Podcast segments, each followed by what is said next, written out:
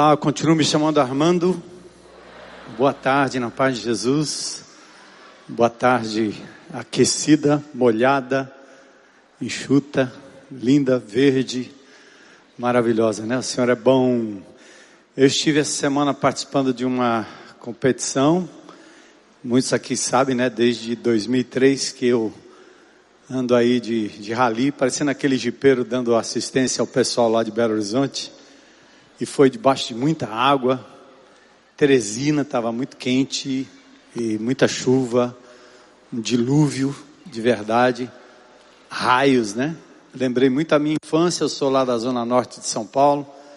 E lá em São Paulo, menino, menina convivem com trovejos ou trovões e relâmpagos todo tempo, né? Mas parece-me que o tempo nesses últimos dias ele simplesmente está trazendo assim uma dose maior de tudo, né? Muito quente, muito frio, muita neve ou muita chuva. Então são volumes extraordinários. Eu espero que o homem do campo, né, continue aproveitando. Eu cruzei aqui de Fortaleza até Teresina, passando por uh, riachos, uh, montanhas e estradinhas e você vê o povo do sertão super feliz porque o gado tem que comer, as lavouras estão lá, é, viçosas, e isso é muito bom. Aqui em Fortaleza, é, felizmente ou infelizmente, alguns con contratempos, né? Ah, os nossos asfaltos feitos de açúcar, eles continuam esfarelando e causando buracos para todo lado e a tentativa também de modificar coisas tão básicas, desnecessariamente mexidas às vezes pelo poder público, também acabam causando ah, outros desastres, né? Como aconteceu lá na desembargador Moreira. Muito triste. E o pior é que se tenta fazer algo ali pelo Meireles e etc. Enquanto isso, a nossa periferia continua abandonada, muito esgoto, muita coisa ruim acontecendo, muita fossa que arrebenta, o lençol freático sobe e as obras nunca chegam, talvez nunca chegarão, até que Deus decida mudar o coração dos nossos políticos, né? Então nós continuamos nessa luta, orando, intercedendo. Ah, queria também dizer para vocês que o nosso amado irmão Bosco, que esteve aqui nos visitando a semana passada, ele veio aqui trazer um pouco daquele contato de espera de entrar na eternidade, ele já entrou. O Senhor o levou ontem, foi sepultado hoje de manhã, e foi muito lindo, né? Domingo, vocês foram demais. É, quem esteve aqui domingo, esperou o final do culto, esperamos até que ele saísse do hospital e cumprisse um desejo que ele tinha de ainda vir na igreja de Jesus. Dizer, olha lá, se tem uma foto. Então, ele está com o Senhor, né? Está muito melhor que a gente. Quem se aproximou do Bosco nos últimos dias era como se ele tivesse é, um contato direto, muito iluminado assim, né? De dizer, estou indo. Eu me lembrei da minha sogra, Dona Palmira. Muitos dos mais antigos aqui conhecem uma mulher de oração que morou trinta e poucos anos comigo também quando ela foi partir, né? Ela foi para o hospital dizendo, Jesus está me chamando. Eu disse, como assim, né? Eu estou indo. Aí saiu andando, foi para o hospital e dizendo que já era o último momento. Então você queria ficar perto daquela mulher, porque o contato com o Senhor era tão forte que ela olhava a morte como uma passagem para a eternidade. É muito lindo isso. Então, nós estamos muito felizes, né? Saber que durante a semana também, quando eu fui visitar o Bosco da última vez, ele estava com a camiseta, uma camisa do ferrinho, né? Do ferroviário. E eu dizia, rapaz, é torcedor do ferroviário, ele ah, abria aquele sorriso banguela, né? Que estava em função da operação, da retirada, aliás, dos dentes. E durante a semana, ah, os irmãos aqui da comunidade cumpriram mais um desejo dele ele queria muito, nos últimos momentos da vida dele, ainda ter um contato com jogadores do ferroviário. E um dos diretores é o Newton, é membro desta comunidade aqui, e através de um nosso irmão Tadeu, que joga bola com a gente aqui de madrugada, levaram não só os diretores do ferroviário lá, mas levaram o time do ferroviário na casa dele. Então tem foto dele com o time do ferroviário, com a camisa. Então ele foi muito feliz, né? A morte do crente em Cristo Jesus é diferente. É diferente. Eu vi uma história antigamente, logo que eu me converti, de um padre que entregou a sua vida a Jesus porque ele estava na mesma rua dois funerais. E ele estava indo a esse funeral, visitando, e viu o estado das pessoas, o desespero, muito choro, uivos, choros profundos, desesperados. Depois ele foi num outro e viu, era funeral também, mas o pessoal até estava chorando, mas ele disse que negócio estranho, né? Estão cantando, então, assim, numa tranquilidade, ele quis saber qual era a diferença. E explicaram para ele. É porque para nós a vida eterna não depende do nosso próprio esforço. E a vida eterna não é uma questão a ser conquistada. Foi nos dada de graça por Jesus. E nós temos tanta certeza que a morte é só uma passagem para o outro lado. E aí nós estamos felizes. O padre disse, rapaz, é aqui que eu quero ficar. É essa fé que eu quero para mim.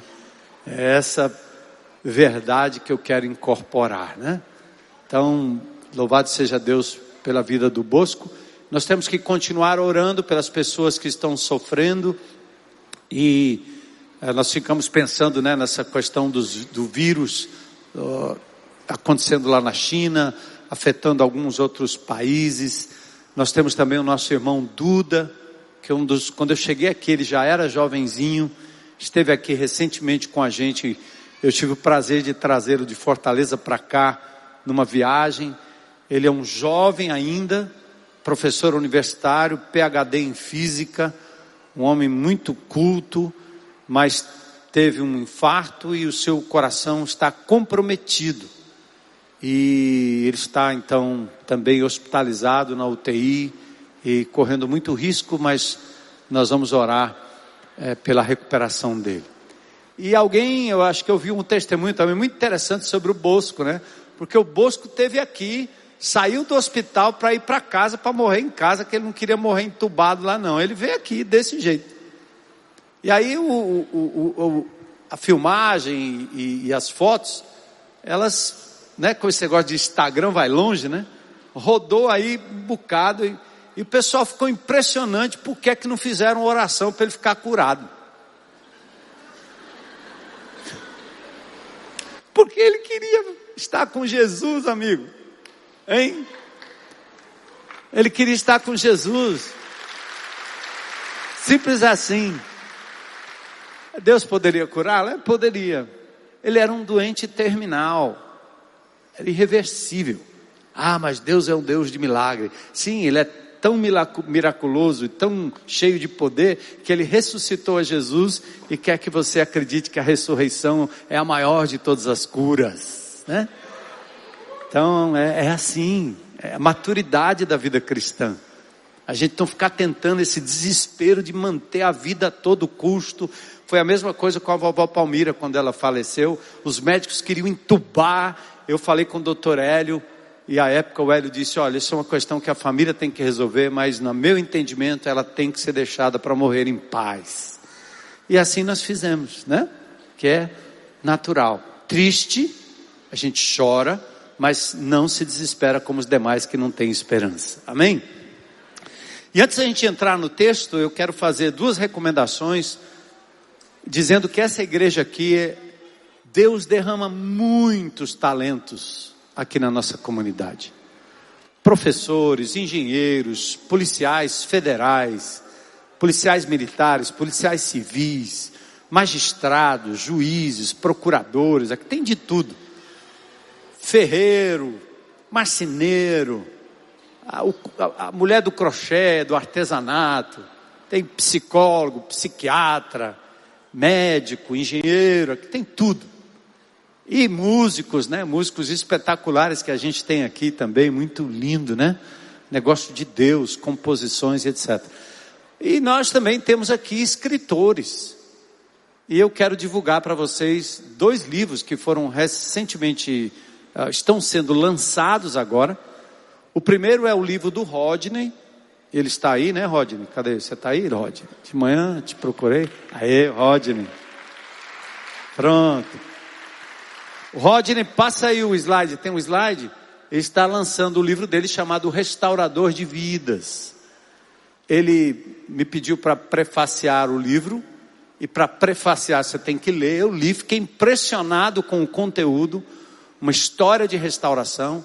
Esse homem passou o tempo da sua vida no presídio do Carandiru, em São Paulo. Casa de detenção do Carandiru. Bem pertinho da minha casa. Alguns amigos meus foram para aquele presídio e Deus me livrou e eu não fui para lá, não sei para evangelizar depois meus amigos que estavam presos lá. Rodney passou pelo Carandiru, mais ou menos naquela época do massacre, né, Rodney? Você me contou a história. Depois do massacre, né? E tudo isso tem no livro dele, mas é impressionante a história de restauração que inclui a sua amada esposa, a família dela, e como um homem que poderia no adágio dos direitistas de extremo, né? Que dizem bandido bom é bandido morto. E para nós não, bandido bom é bandido restaurado pelo sangue de Jesus, pelo poder de Jesus. E Rodney é um exemplo, né? Amém? Então, quinta-feira é o lançamento do livro, certo? 19h30, aqui mesmo. Quem puder chegar a prestigiar, venha. Mas venha preparado também para comprar o livro, tá certo? O Rodney é um missionário trabalhou aqui com a gente durante muito tempo, nos presídios, um grande testemunho, é, frequentou aqui nossas casas de recuperação, as casas que a gente tem apoiado, e agora ele tem é, o desejo de sair, tem vários compromissos para palestras e para a venda do seu livrinho, fruto do seu testemunho, do seu trabalho honesto. Nós queremos prestigiar. Ele fez uma tiragem lá, né? na Bookmaker, eu disse, rapaz, faça mais porque você não vai dar conta não. Então, domingo você volta aqui com uns livretos, uns livros para a gente poder vender. E o outro é um lançamento da Sinhara Garcia, Universo de Sinharinha.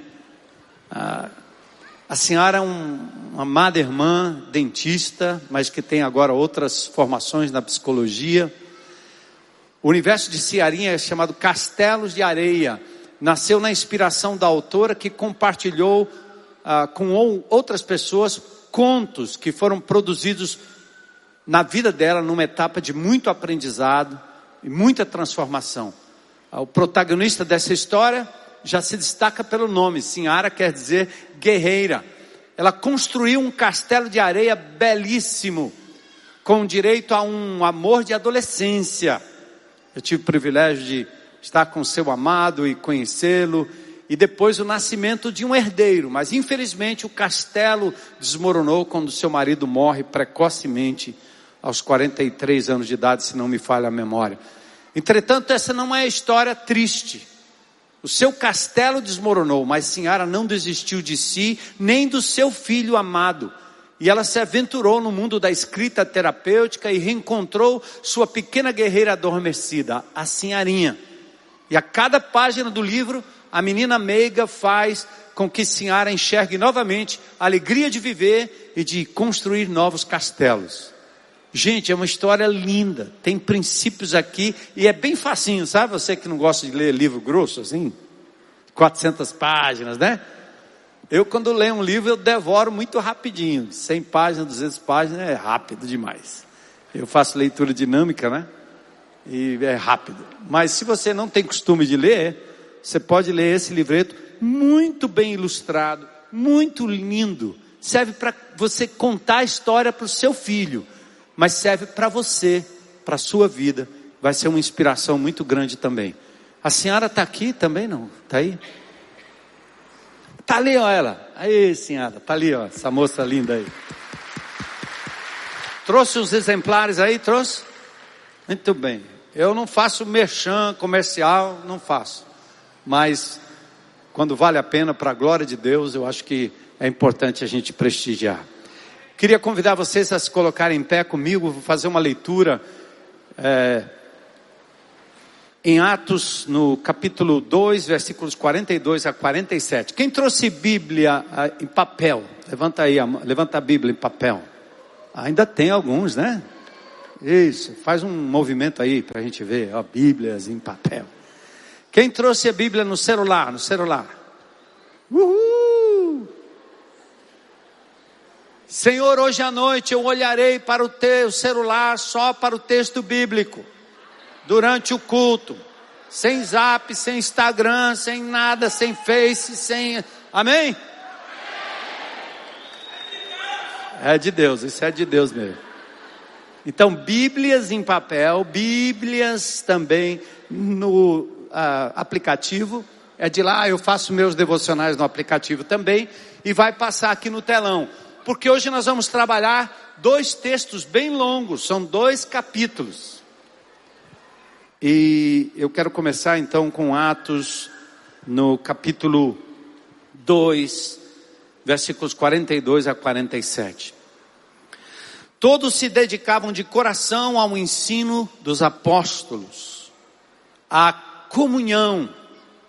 Eles se dedicavam também ao partir do pão e se dedicavam à oração.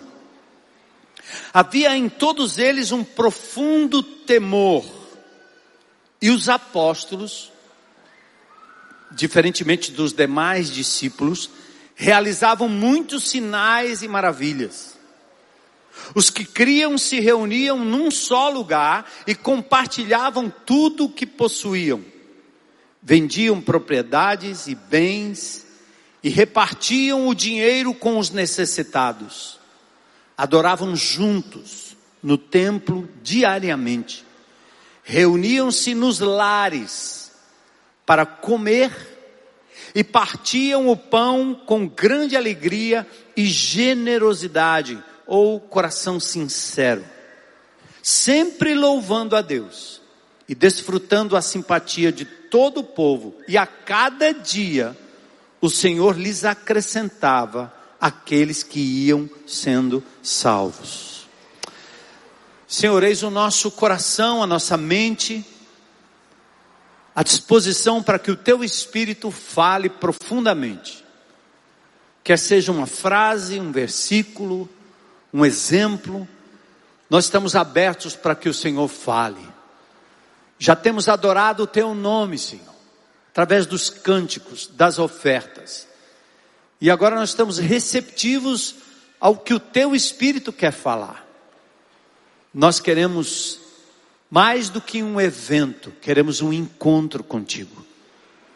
Mais do que uma teologia ou uma doutrina, queremos seguir de perto esse Deus maravilhoso, que a despeito de ser o Criador majestoso, poderoso do universo todo, é um Deus pessoal, é Pai, é aquele que nos ama e nos conhece muito de perto. Então fala ao nosso coração. Queremos continuar sendo igreja presente, transformando vidas no micro e no macro, vendo pessoas e mais pessoas encontrando Jesus como Senhor e Salvador, mas vendo também pessoas saindo da miséria, da ignomínia, do desprezo, do vício, da dor profunda. Então fala conosco, Senhor. Nós nos submetemos a Ti em nome de Jesus. Amém. Podem sentar.